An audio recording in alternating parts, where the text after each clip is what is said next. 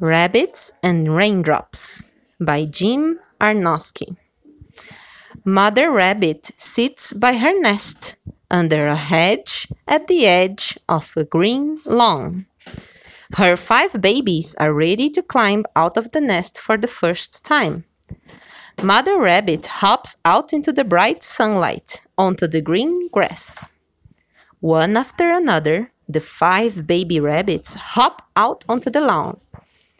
They nibble clover blossoms and leaves.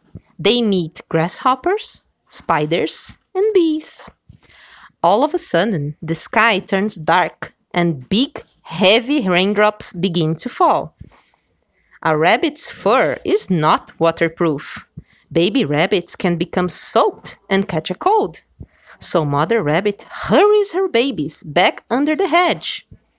From their dry shelter, five baby rabbits watch the rain pouring down. A butterfly flutters in under the hedge and rests on a dry leaf.